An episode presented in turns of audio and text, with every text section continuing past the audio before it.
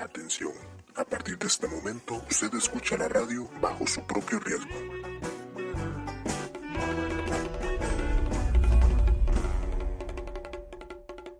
Un grupo de expertos en cosas que a nadie le interesan. Le hablarán de cosas que usted puede buscar, pero no lo hace. Basados en el contenido inteligente y en el humor malo, pero sano. Llega a ustedes. Cenemos conversando.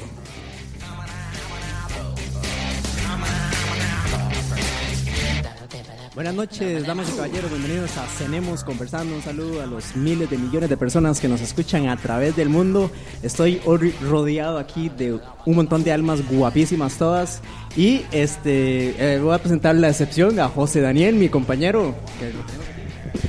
Hola, ¿qué tal? Buenas noches, muchísimas gracias por acompañarnos y darnos el placer de poder llegar hasta donde estén en estos momentos. Hoy una noche muy especial, muy internacional, diría yo, pero vámonos primero a lo local. Doña Silvia, ¿qué tal? Hola, Buenas hola. noches. Aquí estamos, una noche más de Tenemos Conversando. Eh, Ajá. Mame, ¿cómo andas? Hola, buenas noches a todos. Este, otra vez por aquí, gracias a Dios. Y a disfrutar, a disfrutar un, un ratito. Me presento yo mismo, Juan Carlos. Gracias, gracias Pamela. Gracias, Pamela. Muchas gracias por esa presentación, Pame. Me siento honrado, ¿verdad? Y Qué lindas palabras. Uy, me jalé torta. Un saludo a todos los que nos escuchan, como dice Kevin, alrededor del mundo, especialmente a los de Burkina Faso que madrugaron a las 6 de la mañana para escucharnos. Gracias por el dato ahí. Este, y les presento al que falta del equipo, a- al que a nadie le interesa, Alberto Romero. Gracias Juanca. Una, una, una bienvenida muy amena, igual que la de Pamela. Muchas gracias. Y bueno, gracias a todos los que, los que nos están escuchando un miércoles más por Estaremos Conversando. Y Dani, decinos. Esta noche, como lo pudieron ver en redes sociales, ellos mismos se estuvieron presentando. Tenemos acá en el territorio nacional a unos chicos muy especiales y creo que también muy talentosos que están pues aventurándose para conocer Latinoamérica. Han manejado desde Argentina hasta acá y siguen. Somos un país más eh, en su paso y esperamos que Costa Rica pase por ellos y no que ellos pasen por Costa Rica. Así que, bueno, quiero darle la bienvenida primero a los chicos de El Zapito Latino, a Jorgelina y a Mauri. ¿Qué tal? ¿Cómo están, chicos?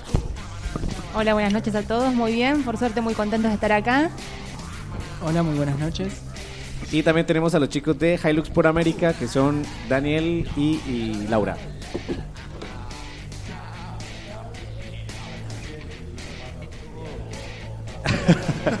ok, entonces ellos son nuestros invitados hoy. Agradecerle a la Soda y Restaurante El Chante, quien es eh, quien nos eh, colabora con esta sección. Y más adelante, como ya saben ustedes, vamos a tener las entrevistas con ellos y es muy interesante lo que ellos nos traen hoy. Continuamos con las noticias del día en cargo de Alberto. Y bueno, la noticia del día de hoy, competirá en Río y luego pensará en la eutanasia.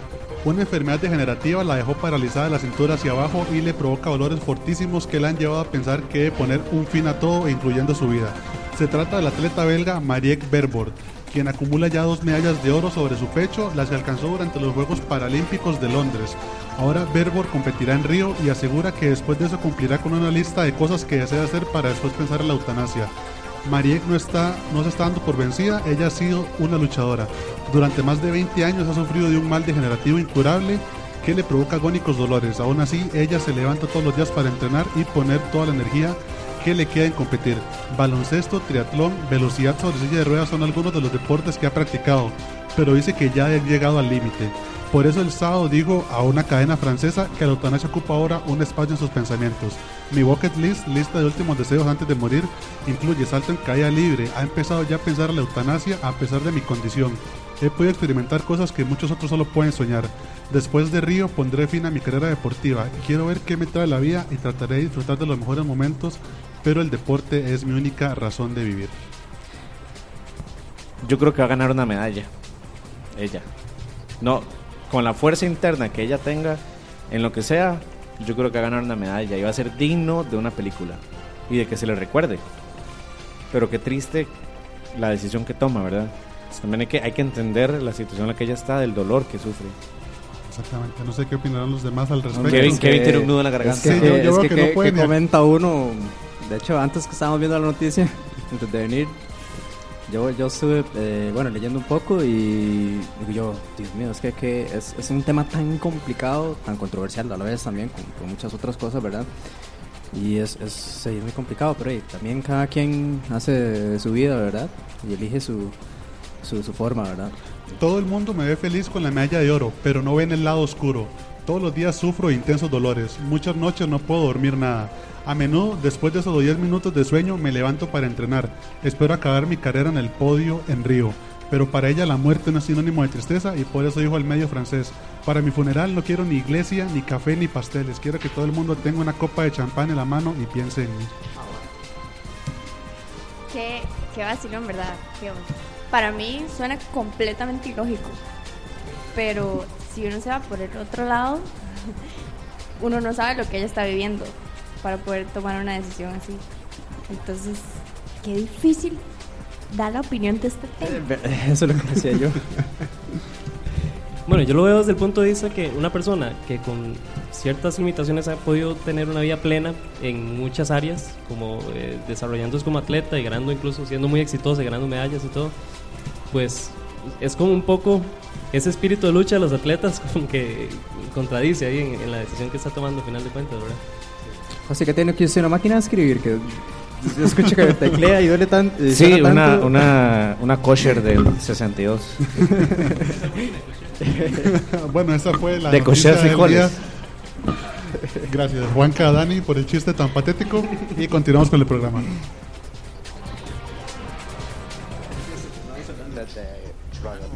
Para todo Costa Rica, tenemos conversando. Un saludo para Macho Madrigal allá en el bajo.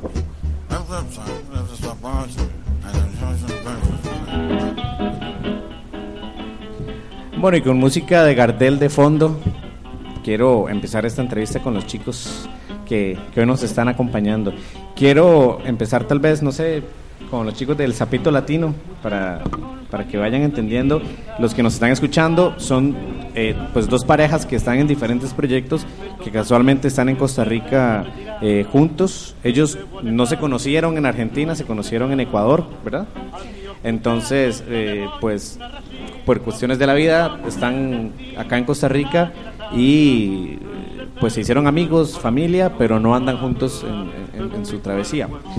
Entonces, eh, tal vez Jorgelina o Mauri, cuéntenos algo acerca de ustedes para que los conozcan, o sea, de dónde vienen, qué hicieron. Bueno, me presento. eh, yo nací en Buenos Aires, eh, tengo 31 años y arrancamos a viajar ya con Mauri hace tres años y medio. Salimos de Argentina y bueno, fuimos recorriendo los países de Sudamérica por el Pacífico. Eh, estudié orfe- orfebrería, que es joyería. Eh, trabajaba en el Poder Judicial antes de salir del viaje. A ver, Mauri, presentate.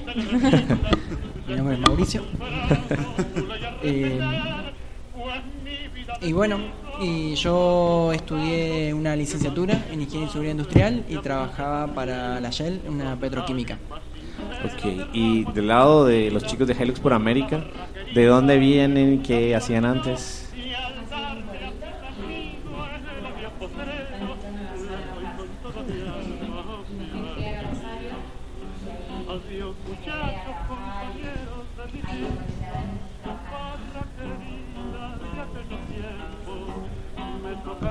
Ah, ok, otra vez. Ah, va de nuevo.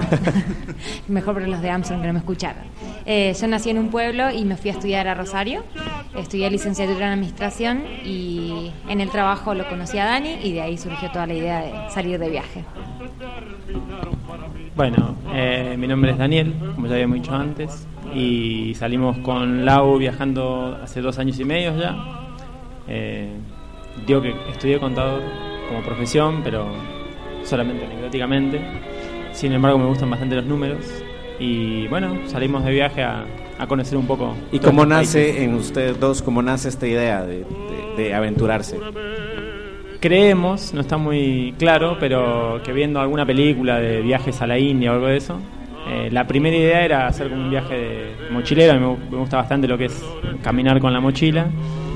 Pero bueno, en ese plan, Lau dijo que no, no me acompañaría, entonces no sé por qué. Pero de ahí que justo teníamos un vehículo por cuestiones laborales, digamos, y dijimos, bueno, puede ser el plan salir con el vehículo y solamente por Sudamérica, entonces ahí fue como creándose un poco la, la idea. Igualmente el, el gran aprendizaje fue que planificamos muy poco el viaje, lo cual tiene su lado bueno, pero también su lado negativo, sobre todo en la cantidad de cosas que tenemos en la camioneta que no utilizamos, pero también es parte del aprendizaje, digamos. ¿Y ustedes cómo nace la, la idea de, de aventurarse y, y recorrer, empezar a recorrer América? Sí, eh, mira, la, en mí la idea nace cuando la conozco a Hockey.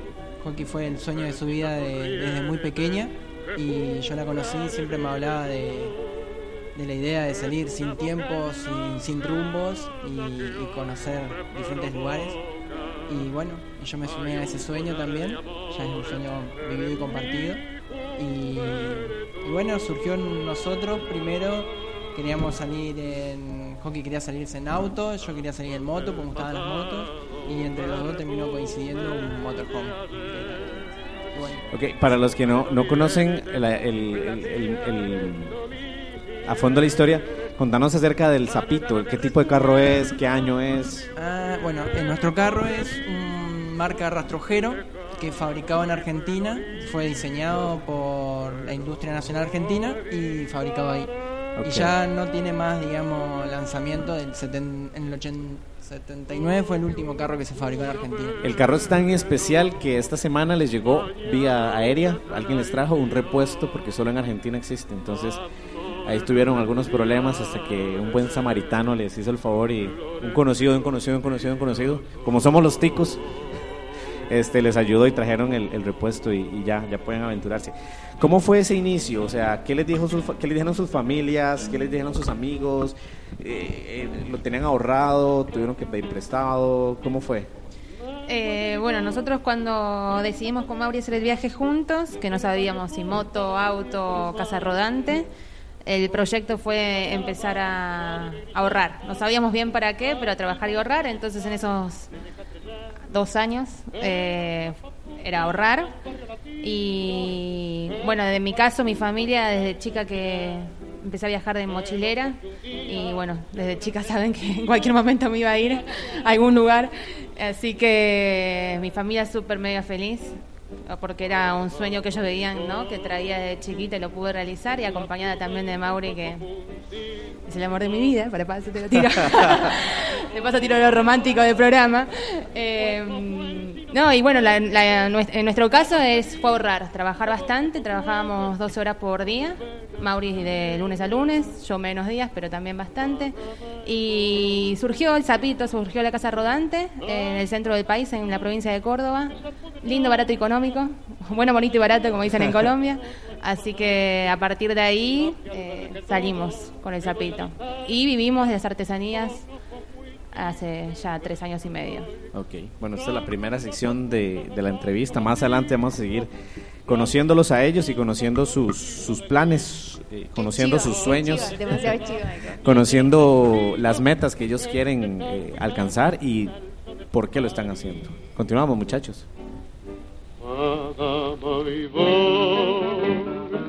La cruz del sur fue como un signo. Madama Ivonne, fue como el signo de tu suerte.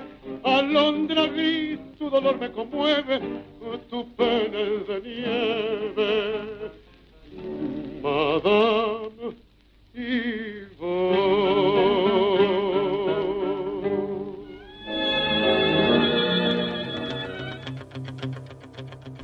de la canción. Oigan la canción de fondo nada más. Bueno, todos saben que se acercan los Juegos Olímpicos, estamos próximos ya a la inauguración, entonces este top 10 del día de hoy va a ser un poco eh, enfocado en los Juegos Olímpicos. Y vamos a estar viendo, de hecho, algunos récords que eh, están expuestos para, para que puedan ser eh, vencidos o rotos estas, estas Olimpiadas, estos Juegos Olímpicos. Empezamos por uno conocido, uno muy conocido, Usain Bolt. Posee récords mundiales de 100 y 200 metros y es el hombre más veloz del planeta actualmente, eso no se lo discute nadie.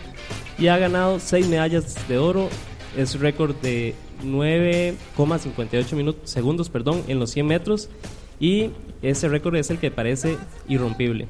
Solo él lo puede romper en realidad, creo. No, él claramente Sí, lo va a seguir bajando. Es él. que, es que conforme él rompe récords, le, le dan dinero. Entonces no le sirve hacer su mejor tiempo de una sola vez. No, no se aburrirá Sí, seguro. de ganar medallas, digamos. Yo creo que esos van a ser los últimos juegos de él. Los de Entonces Río. va a romper. Sí. Sí. Vamos a ver.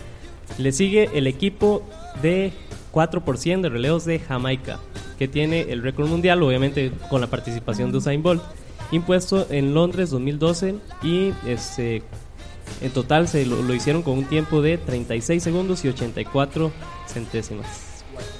400 metros. 400 metros. Imagínense. Eso hice yo un día estos que necesita ir al baño. Ya hola. Y con el zapito. Y sin relevos. Vamos a ver, seguimos con el sueño de toda gimnasta. La nota perfecta de Nadia Comaneci. Fue la primera gimnasta que obtuvo una calificación de 10 puntos en competición olímpica en Montreal en el año 1976. De hecho, el tablero no estaba preparado para poner un 10 en la, cuali- en la, cali- en la calificación. Sí, y eso estoy viendo el video, yo nunca lo había visto. Es impresionante. Yo creí que era montaje. Y era súper joven.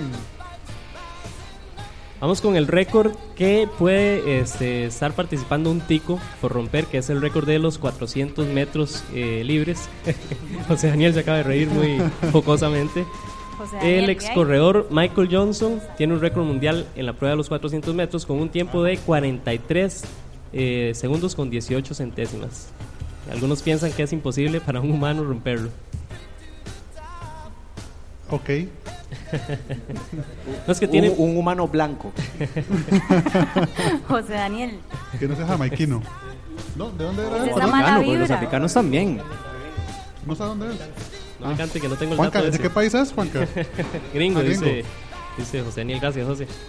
Este, a pesar de los problemas oculares, hasta el punto de ser oficialmente ciego, el coreano In Dong-yoon ha establecido varios récords, tanto a nivel eh, individual como por equipos, en el lanzamiento de flecha.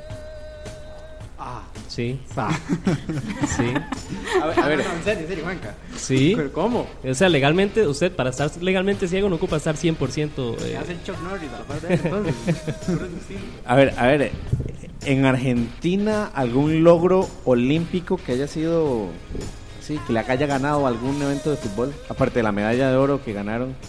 Así que ustedes digan, ok, madre, tenemos en Argentina a el voleibol o, de, o básquet, La medalla del 2004 de básquet. de básquetbol. ¿A Sí. quién- ¿Se la ganaron al Dream Team?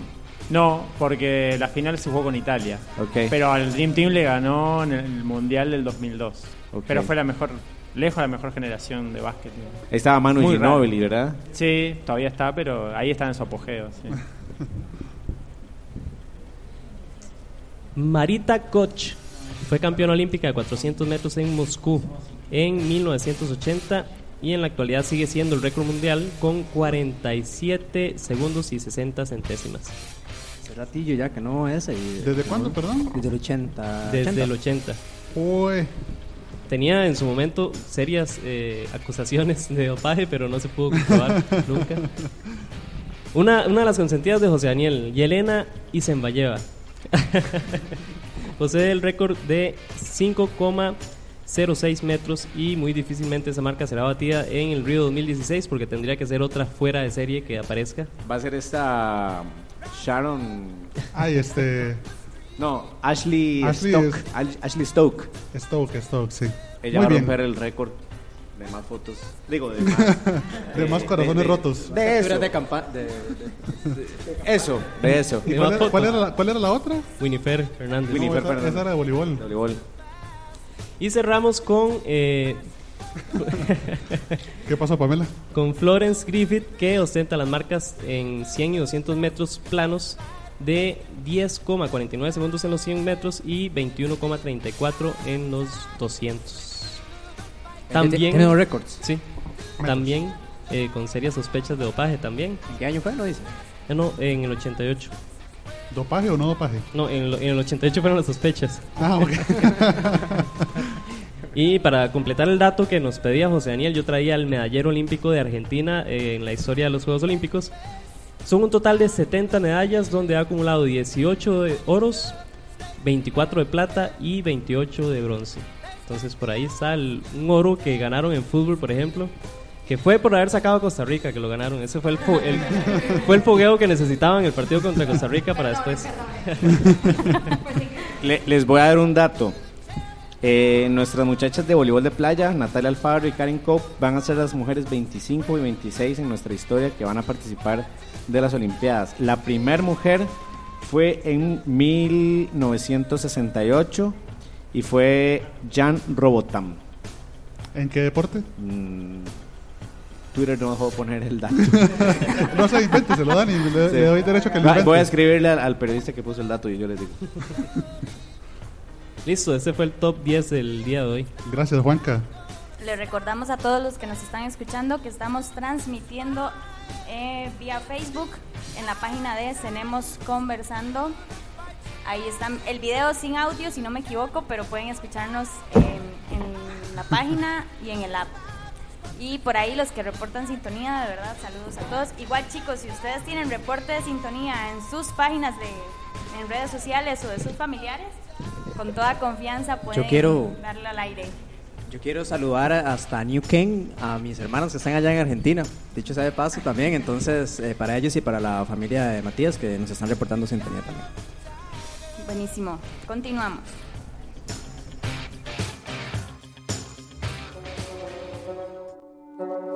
Bienvenidos al momento de conocimiento extremo, la información más innecesaria al alcance de sus oídos. La absurda sabiduría se hace presente y nos envuelve para llevarle a usted, amigo, amiga, compañero, compañera, oyente, los datos más interesantes e inútiles que a nadie le interesen.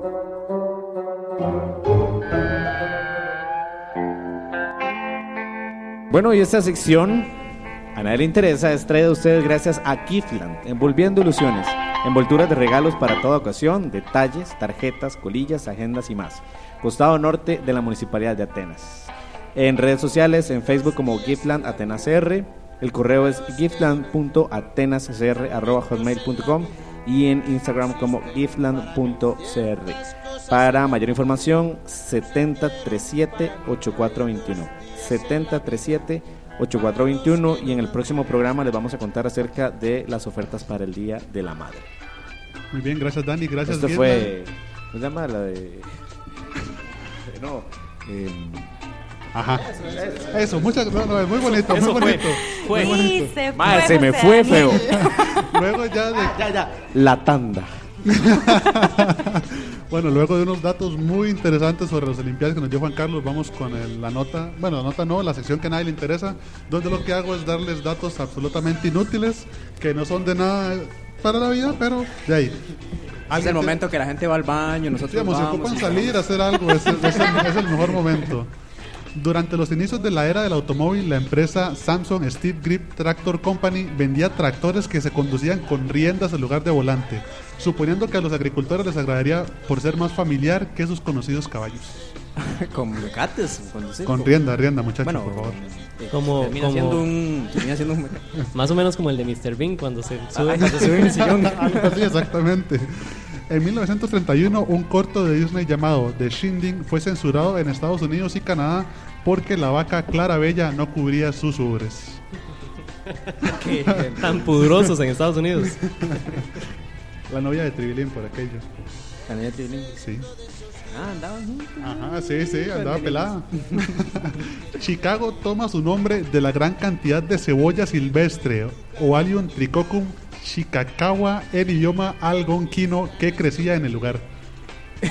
¿Ve vos? Y me perdí desde la primera palabra. Sí. Cuando la, perdón, cuando la expedición exploratoria del oeste estadounidense de Lewis y Clark arribó al Océano Pacífico en 1805, descubrieron que los indígenas ya habían estado en contacto con europeos. Lo recibieron, entre otras varias palabras en inglés, con sonoros hijos de... No lo voy a decir porque son of, ya habían aprendido las palabras y damned rascal, maldito bribón. Parece, tal parece que las- ese tipo de palabras son las más fáciles de aprender en cualquier idioma. Exactamente. Glendale, Glendale, California. Combina la palabra escocesa gaélica Glen con la antigua palabra del norte inglés Dale para formar un nombre que literalmente significa valle, valle. Valle, valle. Valle, valle. Vamos, Glendale, Glen significa valle y Dale. Entonces la- San Miguel Valle, Valle. Exactamente. Y por último, la especie contemporánea de maíz, que es el producto de miles de años de selección artificial, depende de la humanidad para sobrevivir. Si se deja a sus anchas, las semillas resultan estranguladas por la vaina. Pero, Alberto, ¿dónde sacas esos datos? Yo estoy asustado. Todo- Para- todos los programas por- me impresionan. Por si siempre van a sembrar maíz, ya saben, puede estrangular la vaina. Sí, estaba dentro de mis planes, vale que, vale que lo dijo. Para que lo tengan presente. Gracias. Perfecto, Alberto, gracias.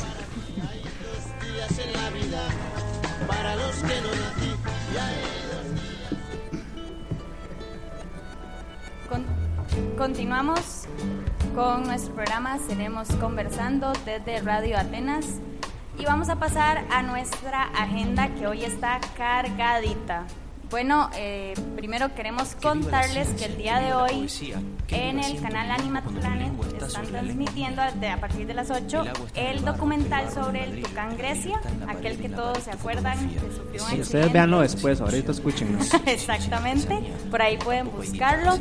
Y se viene pachanga para este fin de semana en Atenas porque celebramos el cantonato. Estamos de aniversario número 158, 148. Ué. perdón. Y como Un todos los años va a llover. Más o menos. Entonces, los chicos de Somos Atenas y la Municipalidad de Atenas están organizando varias actividades desde el viernes 5 de agosto hasta el, hasta el domingo 7, pues para celebrar esta ocasión tan importante. Se tiene planificada una caminata familiar el día sábado 6 de agosto. Esta será gratuita y saldrán del parque a las 7 y media de la mañana. Entonces ya saben, todos los atenienses deportistas que se quieran llegar, es una caminata familiar. Entonces pueden darle con sin ningún problema. A las primeras 50 personas que lleguen les van a regalar camiseta. Entonces por ahí, los que se quieran llegar, invitadísimos. 50 Les con- primeras que lleguen a, a inscribirse o las primeras que lleguen caminando de la, de la caminata. a inscribirse pues a la actividad antes de salir, digamos. También les cuento que Radio Atenas va a tener transmisión desde el parque, transmisión en vivo. Vamos a estar por ahí de 9 de la mañana a 12 de mediodía, los que quieran llegar a, a compartir con nosotros. Vamos a tener una transmisión bastante chiva, ¿verdad? Entonces todos cordialmente invitados. En horas de la tarde tienen programado conciertos con el grupo Carpe Tempo y con el cantautor Oscar Espinosa. Entonces ya saben, no hay quite, pueden llegarse, va a estar chiquísima. Todo en el parque y bueno, por ahí se dan la vuelta. También me encontré una actividad súper chiva que es organizada por, la, eh, por el pueblo de Balsa en Atenas y el proyecto Balsa Verde. Esta actividad va a ser el 6 de agosto igual y se trata de adoptar un árbol. Van a tener, este, van a estar sembrando árboles en- al costado de las nacientes allá en Balsa. Entonces la idea es que las personas que quieran adoptar un árbol, ir a sembrarlo y comprometerse a cuidarlo, pueden llegarse. Entonces ya están todos cordialmente invitados. Para mayor, mayor información, pueden llamar al teléfono 24 46 86 58 o escribir al correo balsaasada.gmail.com. Ya saben, cordialmente invitados todos. Y para continuar matizando, pues llegamos a nuestra sección de tres cosas, donde como siempre les vamos a recomendar un libro, una película y una canción. Para el día de hoy les traigo un libro que leí que me llenó muchísimo. Es de una mexicana que se llama Ángeles Mastreta. La chavala es bastante conocida. Y el libro se llama Mujeres de Ojos Grandes. Es un libro pequeñito con relatos, historias individuales, pero todas cargadas pues de una magia bellísima. Es, una, lo envuelve a uno de una manera increíble y es como para esas mujeres valientes que quieran, ¿verdad? Empaparse un poquito temática variada, pero todas las historias son chivísimas. Entonces ya saben, mujeres de ojos grandes para todas aquellas que quieran inyectarse. En la película el día de hoy eh, me, acordé de un chuzo de película que estuvo en el 2013 por el cual Kate Blanchett eh, ganó como mejor actriz el Oscar porque y esa mae es carguísima, ¿verdad? En la actuación y la actuación específica de esta película es exquisita. La misma se llama Blue Jasmine, es de Woody Allen, el director Woody Allen y es, está basada pues en una historia de la vida real. Entonces ya saben, hechos reales, todos los que quieran deleitarse con buen cine, buena fotografía, buen vestuario, es un chuzo de película. Y para la canción, Alberto, cuéntenos. Bueno, la canción de hoy es de uno de los mejores artistas que ha parido este planeta, el señor Bruce Springsteen. Dicho sea de paso, cantante favorito de mi madre y mío, y la canción es Tougher Than the Rest.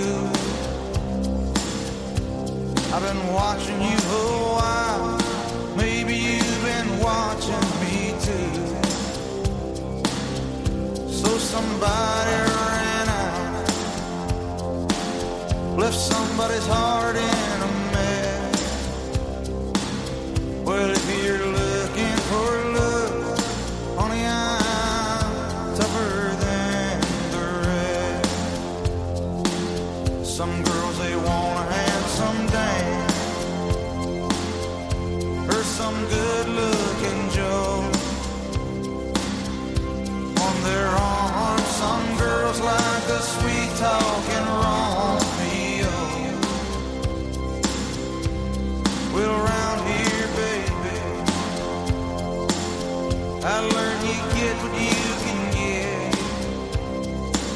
So if you're revving up for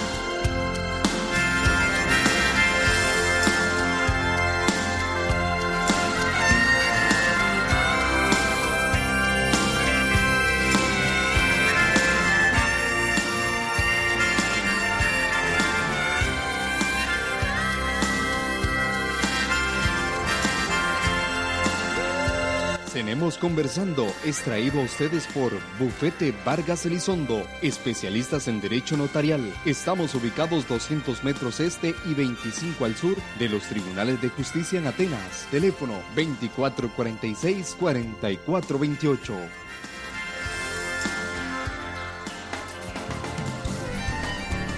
A las 8 y 45 de la noche, En toda la región.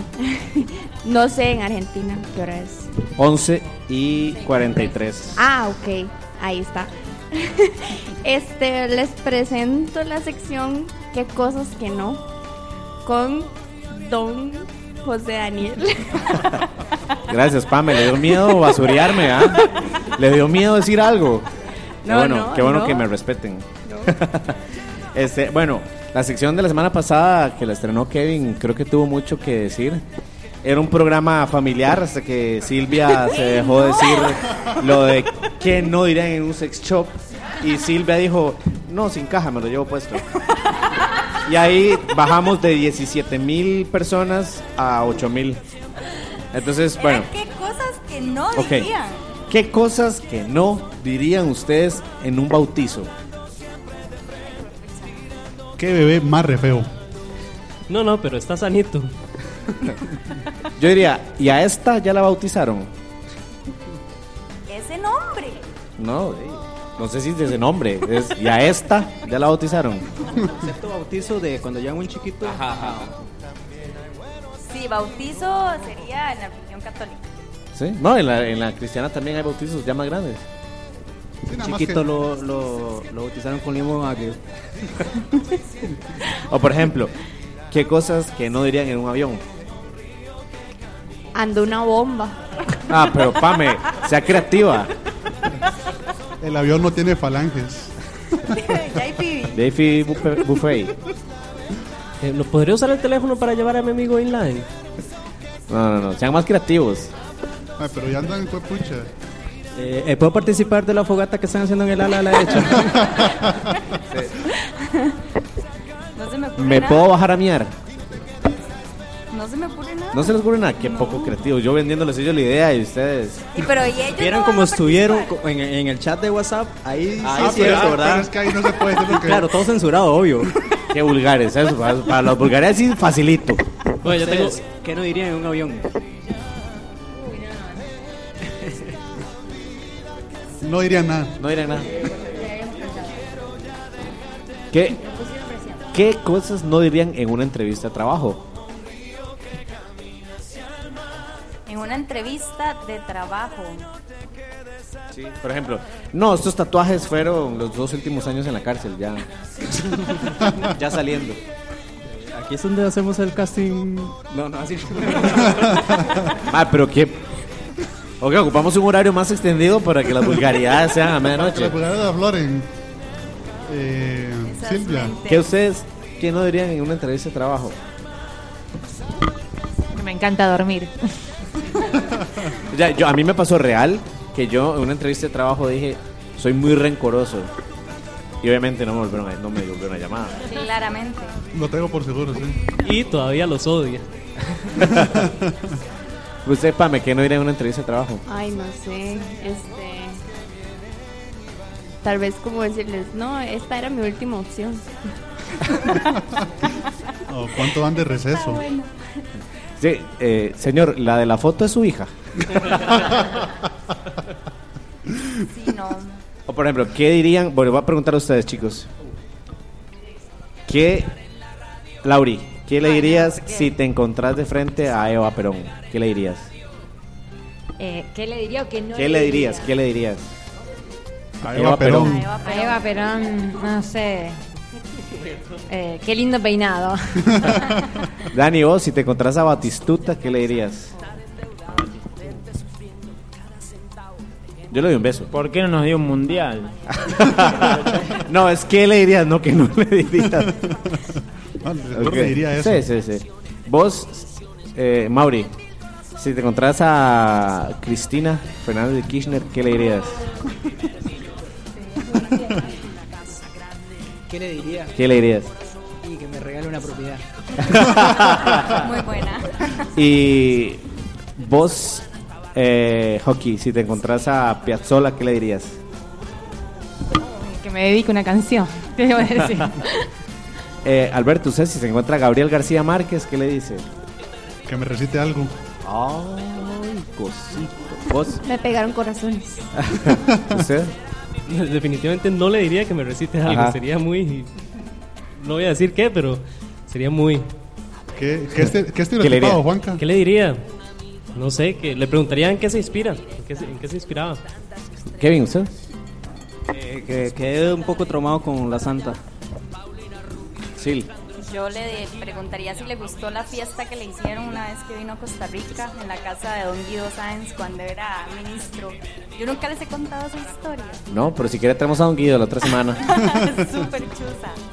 Sí, básicamente mi jefe fue el que diseñó, mi antiguo jefe fue el que diseñó la casa de Don Guido y nos llevaron a conocerla. Estábamos en la sala de la casa y estaba Don Guido y la esposa, ¿verdad? Conversando. Don Guido es un señor mayor, Ex ministro de Cultura y diputado. súper chuzo. Y en eso que estamos sentados se vuelve el señor mm, a hablar directamente conmigo y me dice, ¿le puedo decir algo? Y yo de claro, yo estaba sentada en un sillón individual y me dice, ¿qué pasa si le digo que en ese sillón estuvo sentado Gabriel García Márquez? Y yo, y nada más que no voy a volver a lavar mi pantalón. Sí. Básicamente. Sí. Eso le preguntaría. Yo le hubiera robado ese sillón. no, traigamos a Don Guido. Bueno, vamos a invitarlo. Bueno, esa es la sección de qué cosas que no. Más, más creativos para la próxima semana, la, muchachos. pro- para la próxima vez, pásenos las preguntas. No, es- tiene que ser así, eh, improvisado. Sí, muy, muy. Sí, sí, no, no, se pero vale. están muy buenas las propuestas. Ok. Gracias, Dani. Salir a rumbear sin pensar en la cuenta.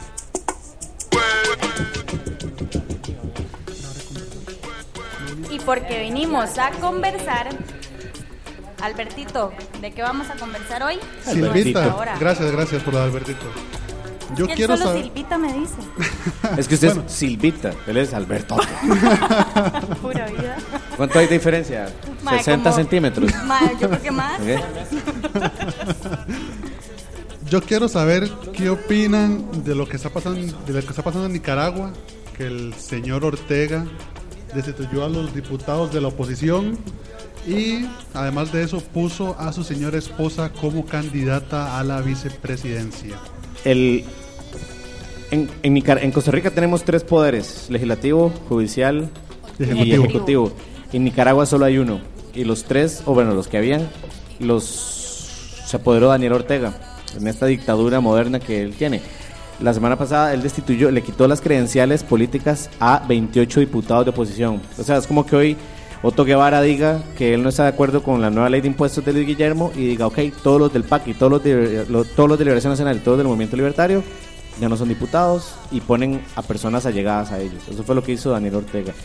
Y es una confirmación de que estamos a tres horas de un país que vive una dictadura, que vive el, que es la pobreza extrema, es el país con mayor pobreza, perdón, de Latinoamérica, y están a la par nuestra y nosotros, aunque a veces nos moleste o no nos guste, estamos solventando los problemas de ellos porque nos vienen a buscar ayuda aquí. Y el, lo que usted pregunta es que qué nos parece que la, presidenta, la, la vicepresidenta de la fórmula sea eh, Rosero Murillo. Esto es porque ellos tienen comprado al pueblo pobre, aunque suene muy feo, al pueblo pobre de Nicaragua, diciéndoles que es el, partido del pueblo, exactamente. Entonces, es, es una población que no conoce hospitales, que no va a conocer una pensión de vida, que no va a conocer eh, pensión de vejez y todo eso. Entonces, son las personas que tienen allá y por ser tan pobres les compran los votos, van con ellos a votar. Entonces, es muy triste que estando tan cerca no podamos hacer nada y es una confirmación de que estamos cerca de una Cuba o de no sé, de una Venezuela o de una Argentina de los 60, 70. Quería decir básicamente lo que dijo José. No se me quitó las palabras de la boca, pero Yo también, de, de yo hecho también. decir que, que más que, bueno, tal vez ustedes no sé si vivieron, eh, como dice José, un, conflicto político, digamos así, como se vive en Argentina. Varios dicen por aquí. Eh, no sé qué, opinión tienen ustedes acerca de, eso, ustedes que tienen quizá un poquito más de acercamiento, porque les contamos que en Costa, que en Costa Rica, eh, bueno, gracias a Dios, no, no hemos tenido quizá Sí, sí, sí, de- sí hay corrupción y sí hay de todo, pero no, no conflictos tan fuertes. Nosotros no tenemos eh, en cierta parte esa experiencia, ¿verdad? Y, pero creo que ustedes tal vez eh, sí, sí se han vivido un poco más estas cosas. Sí. digamos, del caso que están hablando, me parece muy loco que hoy, el día que estemos, digamos, la época que estamos, que un país tenga que depender de unas pocas personas, sabiendo que hay tantos millones, y digamos, eso me parece mal, digamos. Que tantas personas tengan que depender de lo que las decisiones que tomen unas muy pocas personas. ¿Cómo fue la experiencia de ustedes ahora que andaban en- por Venezuela? O sea, ¿qué vieron? Lo que vemos aquí, la prensa nos vende que es crisis, que es pobreza, que es escasez de medicamentos, alimentos, productos básicos. ¿Se ve eso? ¿Se, se vivió? ¿Lo, lo vivieron ustedes en carne propia cuando pasaron por Venezuela? Eh, sí, claro, se ve. Cuando nosotros nosotros estuvimos nueve meses y ustedes más o menos cuatro. Bueno, cuando nosotros entramos pensábamos que no era tan así y cuando nos fuimos era más grave de lo que pensábamos. Los diarios y la tele muestran cosas que a veces son un poco exageradas, pero sí hay pobreza, sí hay un discurso un tanto violento. La gente se nota que está como agresiva quizás, que eh, tantas horas de cola obviamente a, cualquiera lo pondrían un poco nervioso y alterado. Eh, pero bueno, Venezuela sigue siendo un país lindo, la gente es muy hermosa en Venezuela y creo que todos volveríamos a Venezuela sin duda. Más allá de, la situación política que hoy están viviendo, que, que puede o no ser pasajera o que viene de un tiempo largo esta parte, pero de algún modo lo, lo seguirán llevando o, o lo resolverán de aquí a un par de años seguramente. Bueno, esperemos esta situación tan triste que vive Venezuela se logre de alguna manera resolver. Y como lo que estamos viendo ahora en Nicaragua con una- un problema tan difícil que el- como dicen ellos que el poder reciba en tan reside en tan pocas personas ojalá se pueda solucionar y que no pase a más. No sé si alguien quiere agregar algo más o si cerramos acá. Yo creo que nosotros tenemos que, que agradecer a quien quiera agradecerle, de- según su, su criterio, de que vivimos en un país que nuestros problemas son los huecos en las carreteras, que los carriles no alcanzan, que tenemos muchos carros, que la gasolina es cara, pero la compramos igual, y que los escándalos en, en nuestra política nunca van a llegar a ese nivel. Siempre es que el vicealcalde o el regidor de algún municipio O se robó, se se robó, la- se robó un, un, un terreno. Siempre van a ser esos nues- nuestros conflictos y tenemos que sentar cabeza, darnos con una piedra por el pecho y, y- y ver hacia, hacia el norte, ver a, a nuestros hermanos que están sufriendo y que sí, que nos llenan las calles, nos saturan los hospitales, eh, los servicios y todo, pero es por una necesidad, no es porque se den el lujo y vemos que la mano de obra siempre en nuestro país es nicaragüense, por un tema de que ellos les gusta trabajar y son agradecidos. El tico cuando trabaja siempre pide que me van a dar a cambio, cuánto voy a ganar, de vacaciones cuánto tengo. El nicaragüense llega aquí buscando trabajo y esos son los verdaderos héroes de esa nación que a pesar de lo que aquí se les ofrece, que es muy poco, mandan por medio de remesas, eh, por medio de encomiendas a sus familias que están necesitando eso. O sea, lo poco que ellos se ganan lo envían para allá. muchas gracias Dani y bueno esto fue la hora de conversar muchas gracias Y aprovechamos para saludar a los que reportan sintonía. Don Johnny Jenkins, Julia Alvarado, conectadísimos al Facebook de Tenemos Conversando. Ustedes chicos, ¿tienen saluditos para Argentina? Tenemos bastantes. bueno, a la familia principalmente, eh, Mechi, Mariana, Pablo, uy, son un montón de hermanos, so- somos seis, a mis viejos, Cintia, Ivir, los niños, eh, todos los amigos que están allá. Bueno, a mi familia también, a mi hermana Gabriela, Leandro, mi mamá Silvia, mi papá Carlos, a mi, a mi sobrina Aymara, claro, a Gabriela, esposa de mi hermano, y a Martín. Y a todos los primos y amigos que están por ahí dando vueltas. Eh, bueno, a toda la familia y amigos que seguramente estarán ahí escuchando, a Sil que nos escucha desde Chile y a Vero y a Mari desde Rosario. A Batistuta, que se enojó, me mandó un mensaje. Ah, a Higuaín, No tres veces. Un saludo para Luciana Lupilato, mi exnovia. ah muy bien muy Ya. bien. ¿Sale con vos? No la vieron venir. un saludo para Anita hasta Sarchi ¡Ana! y bueno continuamos con el programa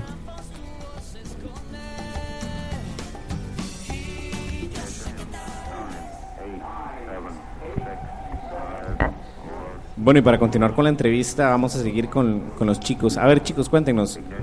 Ustedes, como yo les decía, se conocieron en Ecuador, no se conocieron en Argentina. ¿Cómo fue ese encuentro cuando se, se conocieron? Eh, nos conocimos una noche, nosotros volvíamos a Quito, nos habíamos ido a dar una vuelta, no me acuerdo por dónde. Llegamos y estaba el sapito y normalmente entre todos los viajeros nos conocemos por Facebook, por alguna red social y llegamos y vimos ahí como una casita rodante muy rara y, y les preguntamos, ¿y ustedes de dónde salieron? Y ellos nos dijeron que hasta ese momento no estaban en Facebook. Eh, y nos, nos contaron, Joaquín nos invitó con una torta que había hecho, nos pusimos a charlar y de ahí fuimos viajando unos días en Ecuador, después nos encontramos en Colombia, viajamos como un mes y pico. eh, después los Pero dos- ya ahí se coordinaban o se encontraban. no, íbamos como coordinándonos. Nosotros llegamos a Popayán, en Colombia, y ellos al día siguiente se iban. Nosotros nos quedamos unos días en Popayán, nos encontramos en otra ciudad. Y ahí sí empezamos ya a viajar un mes y medio, creo que juntos. Quisimos coordinar una encontrada en Venezuela, pero fue muy difícil. No nos pudimos mover. Yo quiero aclarar que nos iban haciendo el aguante, porque el sapito nos sacaban el promedio y íbamos a 40 kilómetros por hora. Básicamente nos iban haciendo el aguante. El, el, Dios. sapito, el sapito tiene una leyenda atrás que dice, vamos despacio, es lo que da. Vamos despacio, es lo que das. A mí me pasó, yo me fui atrás de ellos a Ciudad Colón y es lo que da, es lo que da. Y, y, Juan- y Mauri me decía, rayame, rayame, yo no, aquí vamos. Pero no despacio". queda gusto esperarlos y viajar con Sí, ellos. sí, sí, sí, sí, sí. claro. No, les tomé una foto y todo, tengo, tengo que subirla. Da gusto, da gusto. Cuando, cuando ustedes toman la decisión de, de hacer el viaje, ¿qué toman en cuenta? O sea, ¿qué gastos? ¿Cómo, cómo miden eso? O se ave- aventuran y dicen, ok, vamos a lo que dé. Eh, bueno, yo creo que igual todos los viajeros tienen una experiencia diferente, a- porque hay gente que sale por un año, medio, o sale sin tiempo, entonces ya ahí es distinto, ¿no? En nuestro caso, nosotros salimos con unos ahorros que nos había quedado de la compra del sapito eh, y, y con nuestro trabajo. O sea que nuestro trabajo en ese momento ya eran las artesanías, pero también tenemos manos y podíamos pintar, ser camareros o meseros, no sé cómo le dicen aquí. ¿Cuán- ¿Cuánto tiempo duró esa toma de decisión ustedes? Y, y después que Dani y Laura nos cuenten. O sea, ¿cuánto duró el tiempo? Sí, ok, ya, vamos. ¿Cuánto Bueno, duró la planeación? nosotros lo proyectamos juntos y en Cusco y al año y medio salimos de viaje. ¿Y los chicos? ¿Y ustedes? Uy, la nuestra fue- ¿Cuánto tiempo, Dani, duraron ustedes dos decidiendo, ok, a partir de hoy eh, vamos a ahorrar o cuánto, cuánto tiempo les llevó tomar No, la por decisión? suerte tenemos muchos ahorros. Nos sobra el dinero. No, no, no, Daniel mentira. es eh, salimos, hijo de Fernández Kirchner. salimos sin pensar casi eso. Digamos, había un plan, pero era de viajar un año. Y en un año hacer 16.000 kilómetros. En ese plan se llegaba a Alaska. Y no llegamos. Creo que estábamos en Quito cuando teníamos 16.000 kilómetros y no teníamos más dinero. O sea que, que no escuche esto la gente de migraciones, que le mandamos saludos. tenemos ahorros, en verdad. Pero mm, no, no, la verdad que no, la planificación fue muy mala. Pero bueno, sirvió para. Pero, pero es parte de la aventura. Como experiencia, claro. Ok. Para aprender a planificar. ¿Qué, Exacto. qué miedos o qué presiones tuvieron ustedes para que los retrasara o, o hacerlos dudar de que si era lo mejor o lo correcto aventurarse a esto? No, eh, la verdad es que... El problema fue ese, que no teníamos. No, no llegamos a tener miedos porque como no lo planificamos tanto, salimos con lo que teníamos y a lo que dé. Y Ok. creo que uno de los miedos grandes fue era la decisión de cruzar de, Pan- de Colombia a Panamá, que ese es un gasto, un gasto muy grande y a nosotros nos daba miedo tener la plata para cruzar de ida, pero no tenerla para volver y quedarnos del otro lado.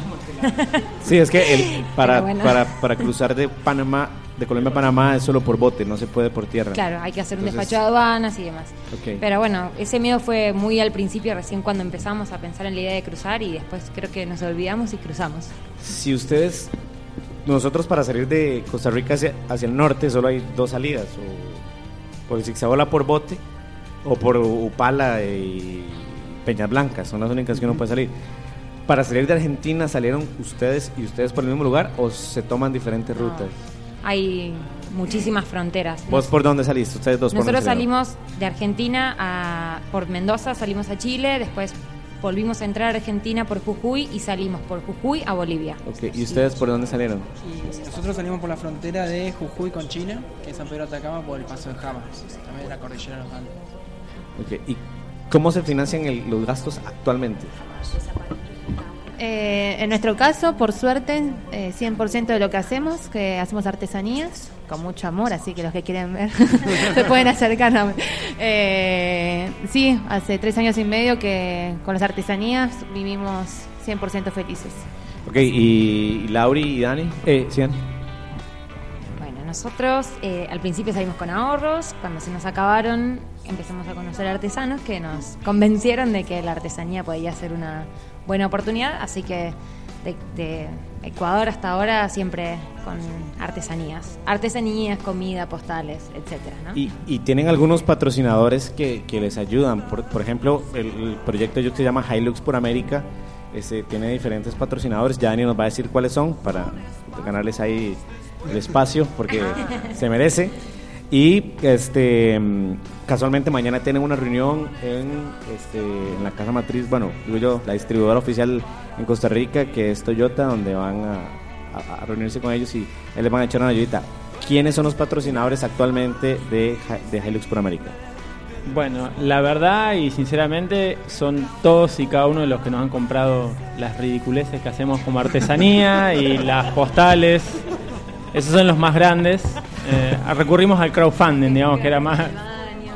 Eh, no, eso fue parte del error de planificación. Cuando planificamos el viaje pensamos eh, que por ahí Toyota Argentina, que es el país donde uno nació, eh, podría llegar a tener alguna, algún interés en el viaje. Lo cierto es que apuntamos quizá erradamente, es la compañía que más autos vende en el mundo, eh, con lo cual fuerza de marketing, que nosotros le planteamos a Toyota que iban a vender más camionetas porque nosotros viajamos en una camioneta, seguramente no les interesó, tuvimos un anecdótico contacto con el CEO de Toyota a nivel mundial, porque yo le escribí por LinkedIn, que es una red de profesionales, él me respondió, pero por una cuestión geográfica dijo, mira, contactate con Toyota Argentina. Muy amable, le encantó el viaje, es un CEO de una compañía mundial, dijo, está buenísimo, pero habla con Toyota Argentina.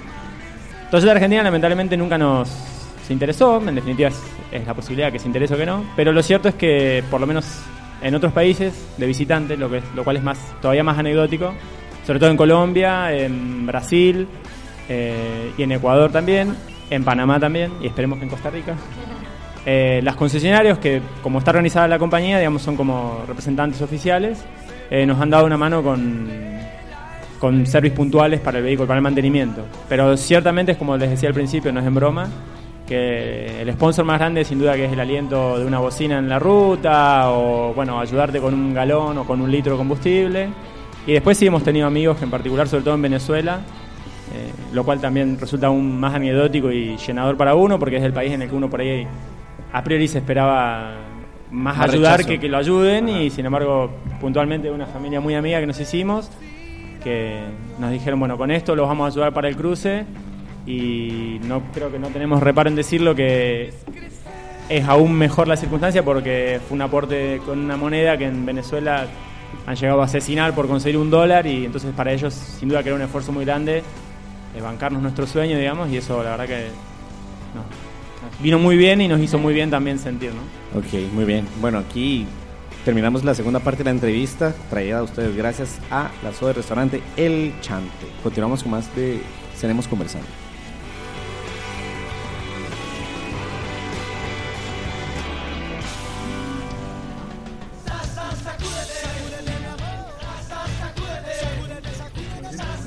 Yo pregunto, Y quiero que alguien me responda. continuamos. ¿Quién trae preguntitas para hoy, chicos? Les contamos, esta es una sección en la que preguntamos cualquier cosa sobre lo que sea, de lo que sea, de nosotros o de la vida, y todos respondemos a la pregunta que hagan. También por redes sociales, este, las personas que, que quieran hacernos alguna pregunta. A veces, nos preguntan, pero eh, nos quedamos como al final del programa con las preguntas. Eh, ¿Tienen algunas preguntas, Alberto? Tengo una. Yo me pregunto, ¿en qué país se irán a comprometer estos chicos?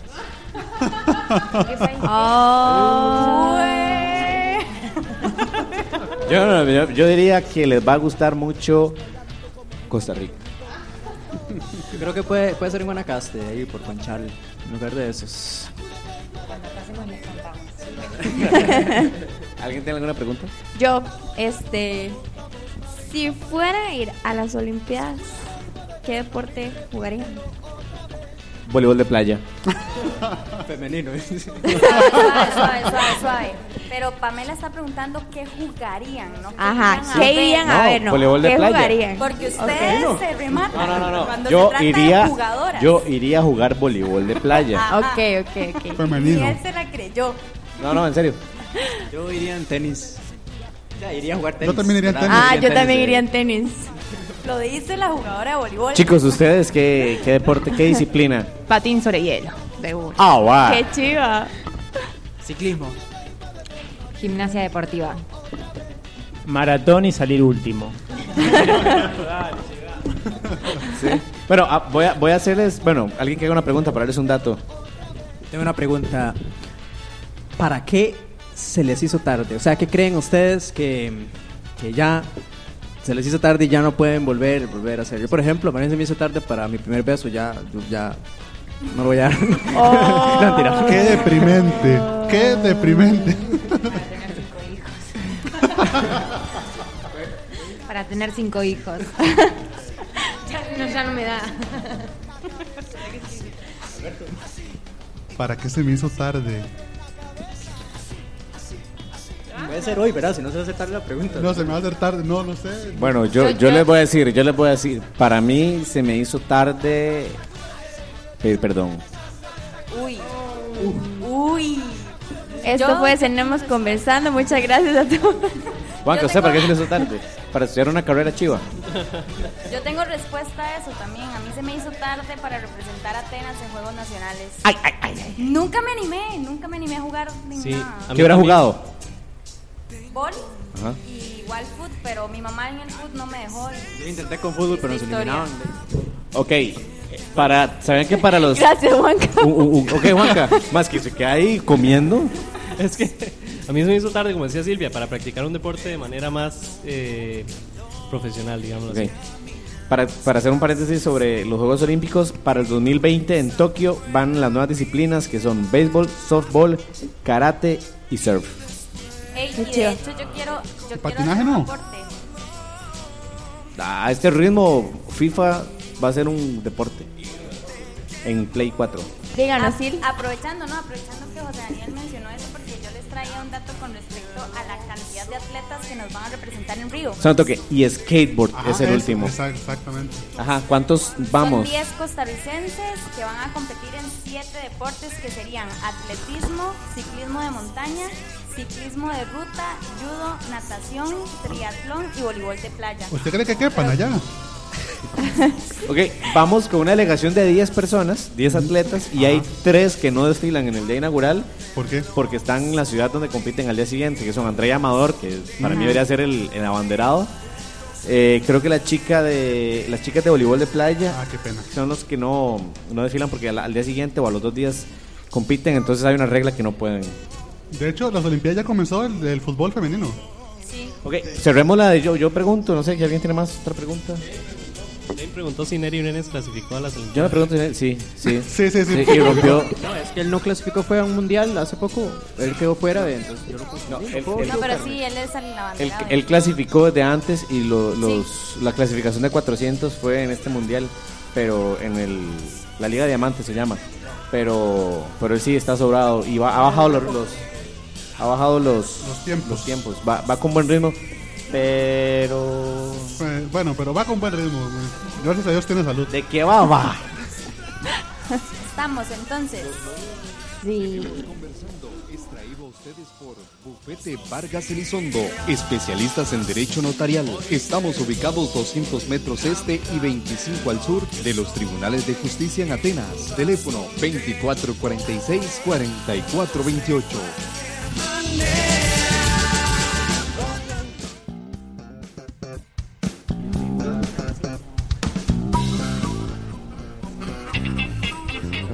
Bueno, y vamos con la sección de No es increíble.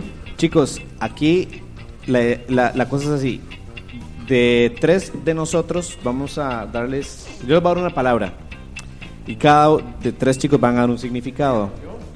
¿Yo? Ajá. Y Juanca y eh, Alberto. ustedes van a analizar después con calma y van a votar por uno de ellos. Entonces, por eso, por quién dice la verdad. Dos van a ser mentira y uno es verdad. La palabra es apoquinar. Apoquinar. ¿La han escuchado? Apoquinar. A ver, don Juan Carlos, miéntale a la audiencia nacional como buen abogado que es. No deberían dejar la verdad de, de primero porque ya es muy evidente, pero voy a decirles la verdad. Apoquinar es discriminar a una persona por su condición económica. Eso es apoquinar, así de simple, porque como estoy diciendo la verdad no me hace falta adornarlo con muchas palabras. Eso es apoquinar, no se vale buscar en Google, ¿verdad? Don Kevin, ¿qué es apoquinar? Apoquinar, aunque ustedes no lo crean, es la discriminación hacia animales provenientes de África.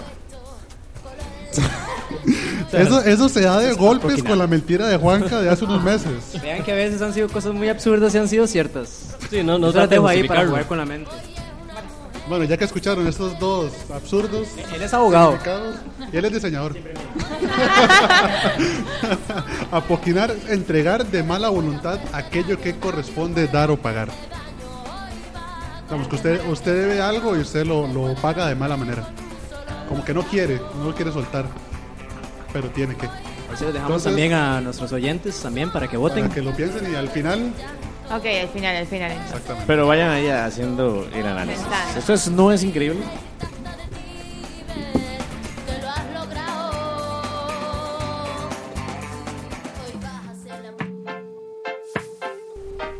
Noches, bienvenidos otra vez a Tenemos Conversando, digo, para aquellos los que Por si vienen, no vienen fuimos. llegando, ¿verdad? Los que vienen integrándose al grupo. Eh, como esto es de cenar y conversar, aunque no estemos cenando, que ahorita lo vamos a hacer, vamos a conversar y Juanca nos trae nuestra nueva sección de Conversemos. Bueno, ese programa se ha caracterizado porque no nos gusta tal vez eh, irnos por lo obvio, ¿verdad? Por los temas de conversación fácil. Por ejemplo, no, no nos gusta hablar mucho de fútbol, que es- somos un país muy futbolero, que sería el tema fácil, ¿verdad? Que sabemos de Bueno, y en este momento yo quiero salirme un poco de esa línea para hablar de Pokémon Go. Pero pues, no vamos a hablar de lo obvio, que todo el mundo se está quejando, que todo el mundo está, sino que vamos a tratar de sacarle, de sacarle lo positivo. ¿Qué positivo le ven ustedes a yo escuché, la aplicación? yo escuché algo de la Liga Diamante y escuché algo de Neri Brenes con la Liga algo de Diamante. No tiene nada que ver, ¿no? Yo, te- y yo tengo una duda con respecto a Pokémon Go porque hoy vi una nota que decía que hasta hoy es oficial en Costa Rica. Me confundió. Digamos, es que ya, ya lo liberaron oficialmente en Latinoamérica. Lo tenían descargado ahora porque tenían cuentas de otros países. Yo no Nosotros lo que vimos de positivo, que nos tocó ver mucha gente en el parque metropolitano el fin de semana, es que al menos, digamos, la gente camina y hace un poquito de ejercicio. Es bastante, digamos, autómata el movimiento, pero antes los juegos era más sentarse en sillón, entonces desde ese lado lo vemos como positivo, ¿no? Sí, no, yo, yo es que yo soy ignorante de, de Pokémon. Soy la Em, persona menos indicada. Bueno, yo lo descargué porque mis hermanos lo juegan, pero lo único que hago es atrapar Pokémones. No sé Es cómo es el... No, es que eso tiene una, una lógica y trata, tiene, atraparlos, ajá, tiene una atraparlos, estrategia, pero yo lo único que hago es atrapar Pokémones. no hago nada más. De hecho, el, el día que salí del hospital, el día después, sábado, perdón, eh, yo vi a mucha gente que estaba rodeando la iglesia y caminaban y caminaban y caminaban. y yo decía, qué raro, ¿verdad? Entonces yo fui y le pregunté a mi hermano y yo le dije, ¿por qué caminan? ¿Verdad? ¿Por qué hacen en el Un mismo lugar? Siguen caminando y caminando. Y me dice, es que hay unos huevos que uno tiene que madurar, pero solo se hace caminando. Entonces, Unos iban huevos. como ocho personas. Es que hay unos que son a los 2.5 kilómetros, 5 kilómetros Ajá. y 10 Son kilómetros. huevos. Usted Sí, son tiene que huevos. caminar 5 kilómetros para que un huevo, Usted empolla el huevo. ¿Para que un huevo qué? se- no sé, le Para que salga un nazca. Pokémon, no sé. Para que, para que nazca el. Entonces, Exactamente. Por lo menos Olímpico caminar, 2024, Pokémon. Ajá, exactamente. Pero ponen no, pero dicen que eso tiene un, un límite de kilometraje. Ajá, si usted- Entonces, si usted va en carro, la, la aplicación se da cuenta y no lo... lo máximo o son sea, 15 ellos deberían, kilómetros por podrían hora. tener un montón ustedes. Con las distancias que han recorrido ustedes, ustedes podrían tener todo el juego hecho. Sí, pero digamos, el, lo máximo. Son de quin- huevos que podrían Lo máximo tener. son 15 kilómetros por hora. Sí. Los huevos, los huevos los tendrían grandes. Sí, tendrá que, sí. Bueno, ya vimos que se podía salir de lo obvio y dejar de criticar para ver un poquito el lado positivo, ¿verdad? De, de esta aplicación. Esto fue Yo- la hora de Yo conversar. quiero agregar algo. Yo prefiero mil veces ver a una sarta de personas este, pegadas a un celular atrapando Pokémones que tirados en una acera borrachos. por ejemplo. O destruidos por, por el exceso de drogas, el exceso de alcohol y ese tipo de cosas que, o sea, prefiero mil veces eso. Habría que probar jugar borracho también, ¿verdad? No, no, no, no. Muchas gracias, Silvia, por el comentario.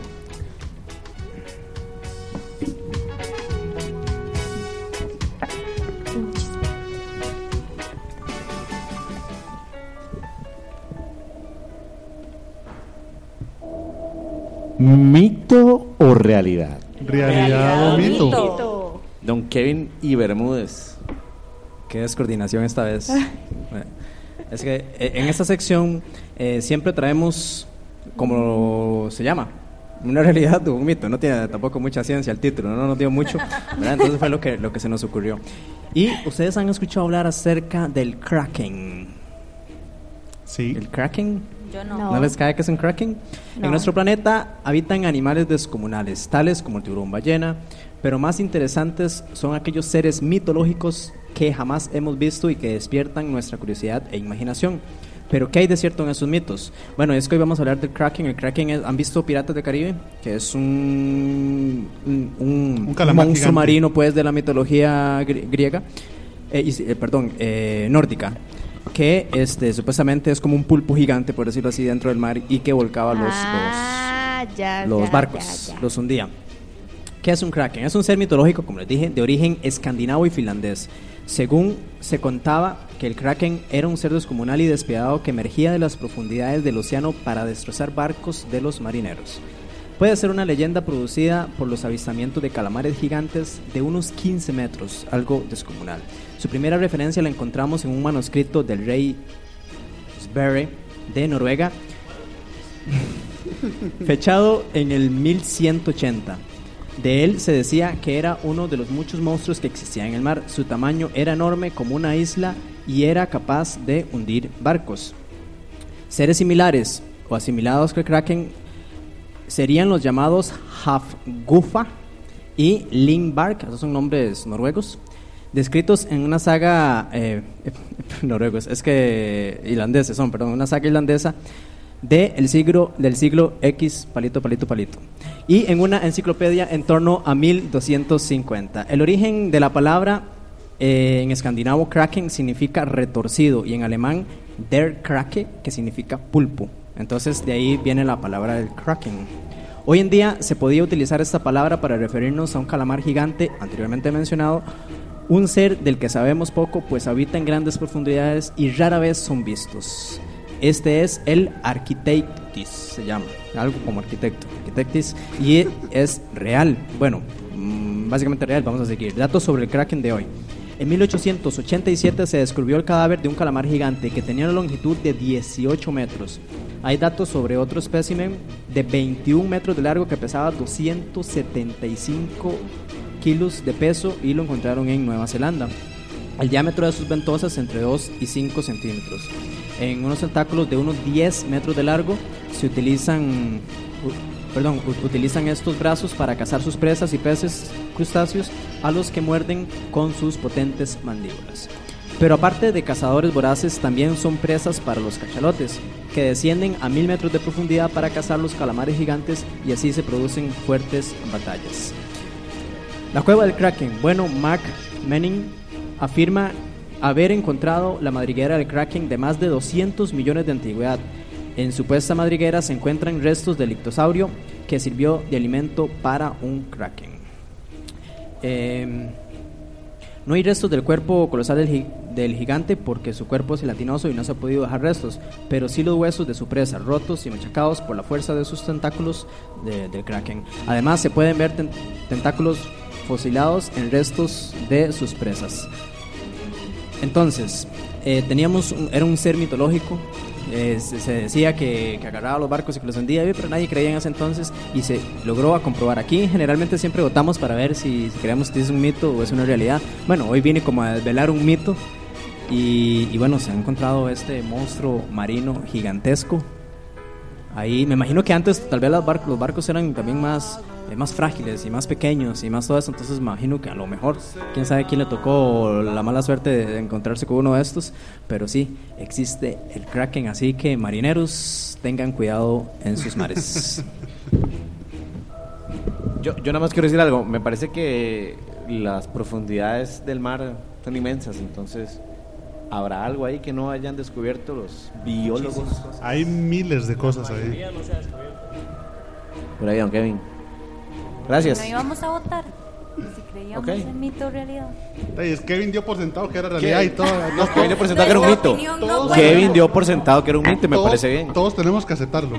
La mayor Nosotros también en tenemos un monstruo en el Nahuel Huapi, en el sur de Argentina, Nahuelito, que ahí nada por las aguas del lago Nahuel abuelito. Nahuelito se llama. ¿Y qué se cree que es? ¿Y qué ¿Cómo? es? o ¿Qué se, qué se Es el monstruo de un lago. Es acuático. Como el monstruo ¿Qué se lagonés, pero argentino. Exacto. Pero cuéntenos, cuéntenos. Nahuelito se llama. ¿Cómo se llama? Nahuelito. Del lago Nahuel Huapi. La abuelito. El abuelito. Ah, Nahuel. la abuelito. Ah, Nahuelito. Dice Dani que come estudiantes. ¿Come estudiantes? Yo conozco. Ah, bueno, sí. no, Yo conozco gente que come estudiantes. yo también. bueno, muchas gracias. Eso fue mi realidad.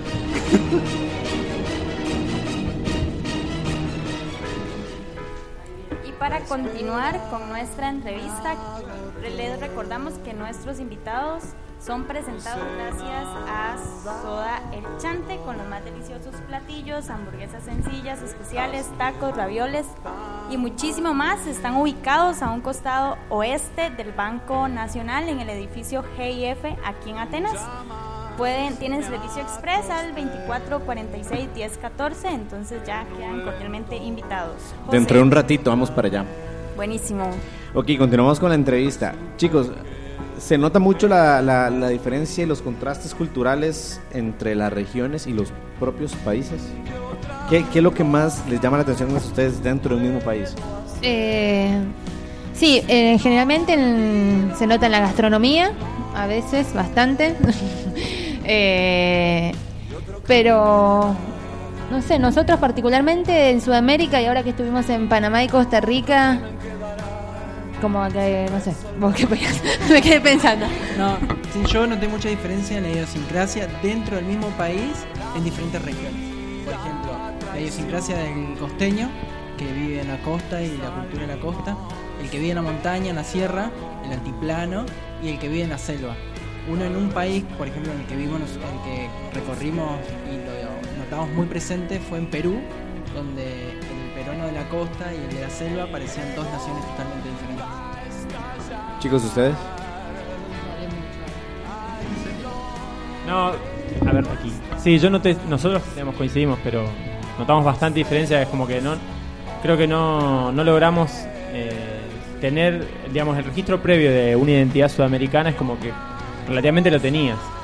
Pero por lo menos en mi caso particular, y creo que en el Lau también, cuando pasamos a Centroamérica es como que, como que no estábamos seteados para encontrar otro. No parece que fuera otro continente, digamos, porque uno lo tiene tan cercano geográficamente, más allá del tapón del Darién, pero es como que dice, bueno, seguimos hablando en español, y sin embargo, Panamá y Costa Rica han sido muy diferentes a lo que podría ser un bloque, digamos, así más. En cosas mínimas del, del día a día, nosotros no es que nos vamos a lugares muy específicos, pero como que lo hemos notado así. Para bien y para mal, ¿cuál país los ha impactado más? Hasta el momento. Bolivia, a mí me impactó muchísimo, me encantó. Y Venezuela. Ambos para bien, por supuesto. Ustedes, chicos, para bien y para mal, ¿qué, qué de momento? Sí, no, uy, es difícil, ¿eh? Porque todos tienen algo, pero bueno, Colombia nos impactó mucho. Eh, hay un refrán en Colombia que dice el único peligro es querer quedarse y creemos que es así. O sea, todos los países igual en Latinoamérica hasta ahora lo que recorrimos es súper, súper amigable la gente, súper linda. Así que creo que Colombia identifica a muchos países de Sudamérica y Centroamérica. ¿Han llegado a pensar o a decir hasta aquí, ya no aguanto, mejor nos devolvemos, o ya no nos da la cobija, o ya no quiero estar con vos, andate vos en avión y yo, yo me regreso en el carro. ¿Has llegado a pensar algo así? Porque es de convivencia diaria. Eso va a tener que ser una pregunta personal a cada uno. ¿eh? Yo voy a responder por mí porque no voy a responder por otro. Eh, no, yo nunca, nunca, nunca tuve ni... O sea, siempre uno está pensando en la familia, que de paso otra vez, saludamos y los queremos mucho. eh, y lo lindo es eso, extrañar y poder volver a verlos. Pero el viaje a mí me sigue apasionando. ¿verdad? En mi caso también. Eh, nunca me pasó así de tener que pensarlo ni, ni por casualidad de tomar así una decisión drástica de tener que volver o pegar la vuelta o algo así. Lauri. Eh, no, por supuesto que así una decisión tan drástica no, pero sí nos ha pasado, por lo menos a mí, de extrañar mucho, de estar en una situación no del todo confortable. Pero siempre que pasa eso, atrás de, de esa situación viene algo lindo y siempre se te acerca una persona a charlar o alguien eh, con quien conversar un rato y eso te reafirma las ganas de seguir viajando. Súper. También. Lo que ella dijo está bien. ok, vamos a hacer el cierre. Vamos a hacer el cierre para, para seguir con el programa. Eh, rápido, los chicos de Hilux por América, ¿cuánto piensan quedarse más por Costa Rica? Nos quedamos, no, eh, un mes y medio más. En septiembre nos vamos para Panamá y allá nos quedamos seis meses en Panamá para trabajar para la temporada y volvemos, creo que fina- finales de febrero daría o principios de marzo y ahí estaríamos tres meses ya para cruzar a Nicaragua. ¿Ustedes? Nos quedaríamos un mes más y volvemos tres meses a Panamá y tres meses otra vez a Costa Rica. Ok. Ya después de aquí se pueden devolver a Argentina. Ya vieron lo más lindo de Latinoamérica. Totalmente. Este, a ver, Dani, así, de un tú a tú. Messi o Maradona. Eh, mm, me quedo con Messi. Ok. Desde Rosario. Ok. Vos, Lauri, Gardel o Piazzola. Piazzolla. Ok. Mauri, tres cuartos o término medio. Tres cuartos. Tres cuartos, ok. Eh, hockey, un mate o una imperial. Un mate, sin dudarlo.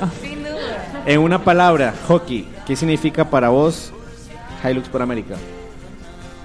Amistad. Para ustedes, los zapito, ¿qué significan? Nos salvaron el viaje. ok, bueno, va- vamos a cerrar aquí la entrevista, ¿verdad? Agradecerles el, el tiempo que, que han tomado para nosotros.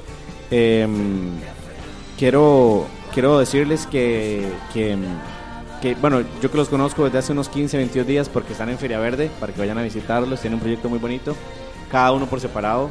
Este, agradecerles que estén aquí, agradecerles que se hayan tomado la molestia de recorrer América, sigan compartiendo lo que están haciendo, sigan creciendo, sigan conociéndose, sigan desarrollándose como microempresarios, como viajantes y sobre todo como seres humanos. Sigan compartiendo, sigan conociendo y sepan que en Costa Rica tienen su casa más grande que puedan encontrar en todo el mundo. Ay, muchas gracias José y muchas gracias a vos por invitarnos a la feria de acá a participar. Y bueno, queremos agradecerles a toda la gente en Costa Rica que nos ha tratado súper bien. Y queremos mandar un último saludo muy, muy especial que es a nuestros amigos los dos perros. Eh, que acaban de tener un perrito acá en Costa Rica, así que unos viajeros que han tenido un hijo costarricense, un tico. Eh, gracias a ellos también estamos acá, que los vinimos a visitar y nos están ahí dando comodidad en la casa y mimándonos. Eh, bueno, sí, gracias a todos eh, por invitarnos, por compartir el rato con nosotros y un beso muy grande para Lucho, Nadia y Simón, que mañana los vemos. Súper. Eso no quiere decir que se van del programa, continúan con No, no, nosotros. quedamos acá atentos. Silvia.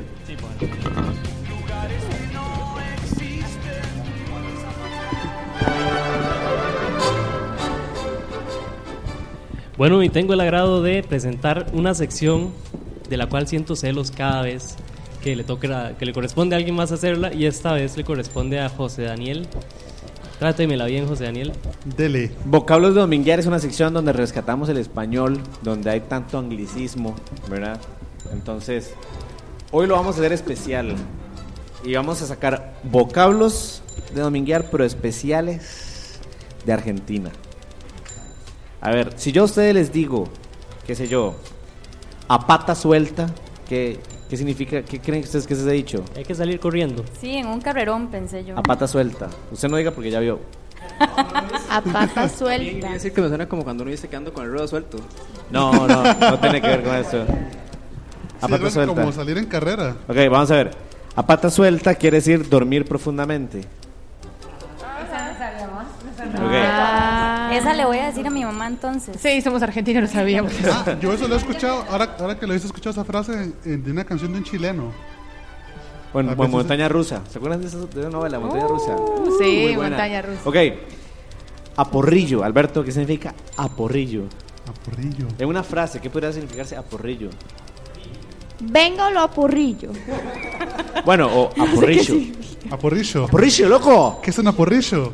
Significa gran, en gran cantidad. ah, gracias por no dejarme pegue. decir mi opinión. Ok, si yo les digo cachimba. Cachimba brava. Eso es colombiano. Ok, lo sacamos de un diccionario argentino. Este, ya, y es la, la pipa. Aquí en Costa Rica es una pipa. La cachimba es el hoyo, es un hoyo que se hace en la playa. ¿Un qué? Hoyo que se hace en la playa. Cachimba. Sí, Bueno, es de un diccionario ¿Un hoyo argentino. para qué? Nos los pasó el, el ministro de, Cul- de Cultura de Argentina. Criar cebo. ¿Qué es criar cebo? Si yo les digo a ustedes. Eh, estar de vago. Exactamente. Estar de vago. Estar de Ah. vago. Eso sí lo sabe, ¿eh? Como dijo Silvia un día, para un Para un vago cualquier hora es buena. Todo un experto en la materia. Sí. Si yo les digo soliviar, ¿qué significa soliviar? Calmar. Puede, puede ser penado. Como alivianar. Sol y viar. Puede ser penado. Puede ser penado. No sé, son los que. Ratear, ¿no? Los actos Es que parecido, parecido. Es hurtar. Ah, muy bien. Estamos aprendiendo palabras nuevas acá. Soliviar. Si yo les digo galguear. Sí. ¿Qué es galguear? Es lo que estamos haciendo. No. galguear, es- el significado es encontrarse en la miseria y sentir necesidad. No así, no. O sea, Voy a aclarar, voy a aclarar. El sentido amplio y la vengo galeando es como. Ok. Puede Vengo hablar de. haciendo ahorro. La vengo- venimos galeando, vivo claro. Un poco. Si yo les digo a los quintos apurados. A los quintos apurados. pensar algo del colegio. Significa muy lejos. ¿Cómo? Muy, Muy lejos. lejos. Muy lejos. Y si yo les digo a la juria. Se fue a la juria. Se fue a la. Se, fu- se fue rápidamente. Sacre decir. Ah, A la juria. A la juria. Rápidamente. Bueno, es- eso. Podemos aportar algunas. Ah, Sí, sí, sí, un, parcito, un parcito con el micrófono. Chapar. Chapar. Chapar. Chapar, ¿qué Eso es es, un, chapar? eso es un aprete. Eso. Usted ve mucha, mucha serie argentina. Estuvo con chicas argentinas. ¿Qué más? RBD. RBD. Entonces usted vio. No, rebelde güey era. Rebelde güey. Rebelde güey. Entonces usted ve la niñera. ¿Tienen otra? Eh, Uy, deberemos tener un. malarriado. Malarriao. Malcriado. ¿Quién rebelde? Sí. La- una persona, digamos, que, que es rebelde, digamos. Ah, ok. Anarquista. Que. Silvia. Quiero aprovechar porque hasta ahorita vi un mensaje que mandó mi mamá Ajá. para la entrevista. Ajá. Que ella quiere saber cuántos idiomas hablan. Ok, ¿cuántos idiomas hablan chicos? Dice la mamá de Silvia que hace el arroz con leche más rico de esta zona. Medio portugués. Eh, sí, uno y medio. Por- todos en uno y medio. No, yo estoy en medio. Dani suma el portugués. Portugués. Español y portugués. Español, inglés, Ok. ah. Ahí lo llevamos, malarriado. Ok, Sí, bueno, y es que para estar en Latinoamérica solo ocupan el, el español, salvo el portugués en... Portugués en Brasil. sí. Ok, bueno, esto fue vocablos de dominguear con un sabor a pampa. Gracias, Dani.